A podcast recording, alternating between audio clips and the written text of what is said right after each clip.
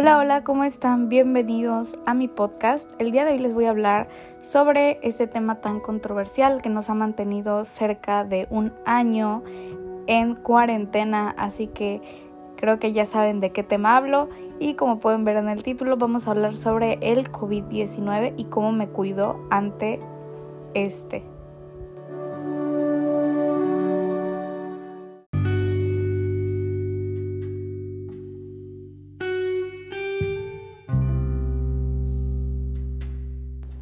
Y pues vamos a comenzar eh, definiendo que el COVID-19 es una enfermedad infecciosa causada por el coronavirus que se ha descubierto más recientemente. Tanto el nuevo virus como la enfermedad eran desconocidos antes de que estallara el brote en Wuhan, China, en diciembre del 2019. Y pues estas primeras infecciones, como ya mencioné, eh, salieron de Wuhan, China, de un mercado de animales vivos. Y pues este se sugiere que el coronavirus se transmitió de los animales que venden como alimentos exóticos a los seres humanos. O sea, me parece que es algo increíble y qué casualidad y qué genuino que gracias a un mercado de animales vivos nos encontremos en cuarentena por cerca de un año.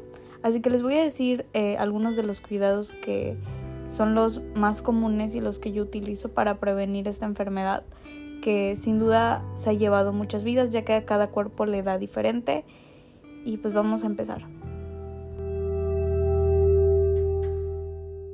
Y aquí están algunas de mis recomendaciones que son lavarse las manos frecuentemente con agua y jabón, por lo menos 20 segundos sin olvidar la muñeca y tallando muy energéticamente las palmas, entre los dedos, las uñas, para evitar que este virus eh, se guarde en las manos y pues al finalizar secarlas súper bien.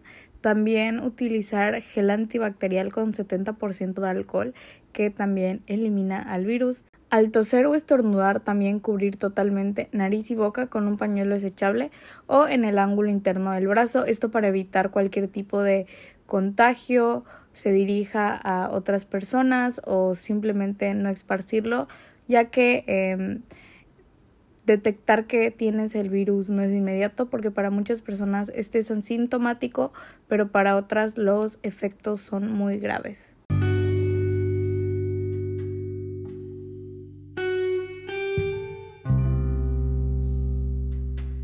Y sobre todo, que creo que es el más, más importante, eh, más que nada al estar en lugares públicos, es el uso de cubrebocas o tapabocas como le quieran decir, para evitar cualquier tipo de contagio o para evitar las secreciones que este virus se transmite debido a estas.